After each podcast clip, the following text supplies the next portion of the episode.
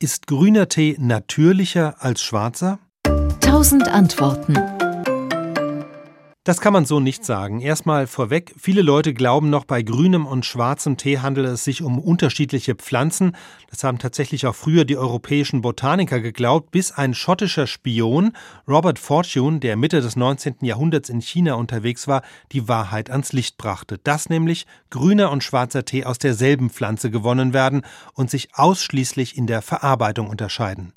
Heute wird oft gesagt, schwarzer Tee sei im Gegensatz zum grünen fermentiert und daraus schließen manche, dass grüner Tee ursprünglicher oder eben natürlicher wäre.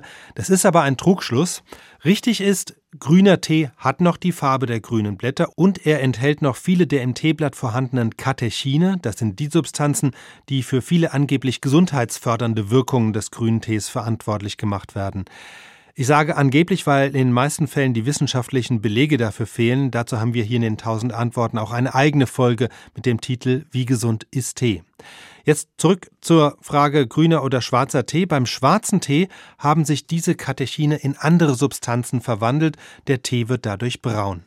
Doch auch wenn das oft so bezeichnet wird, handelt es sich bei diesem Vorgang nicht um eine echte Fermentierung. Das wäre nur dann der Fall, wenn Mikroorganismen im Spiel wären, die man extra hinzugibt, wie etwa bei der Herstellung von Käse oder Sauerkraut. Das passiert aber beim schwarzen Tee gerade nicht. Der entsteht vielmehr von selbst, indem man die rohen Teeblätter bis zu einem gewissen Grad trocknen lässt, dann oxidieren sie von selbst und werden braun, ähnlich wie ein angeschnittener Apfel, der der Luft ausgesetzt ist. Dieses Oxidieren ist also auch ein natürlicher Vorgang, wenn man so will.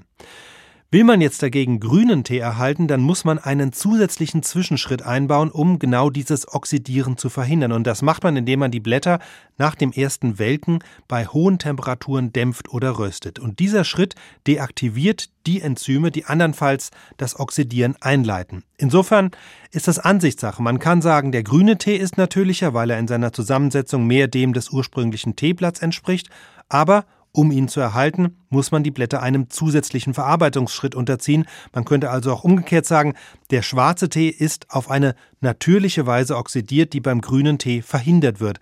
Was jetzt natürlicher ist und was nicht, ist letztlich Wortglauberei. Es gibt aber auch Tee, der wirklich fermentiert ist, wo also Mikroorganismen mit im Spiel sind. Das ist der berühmte Puer-Tee.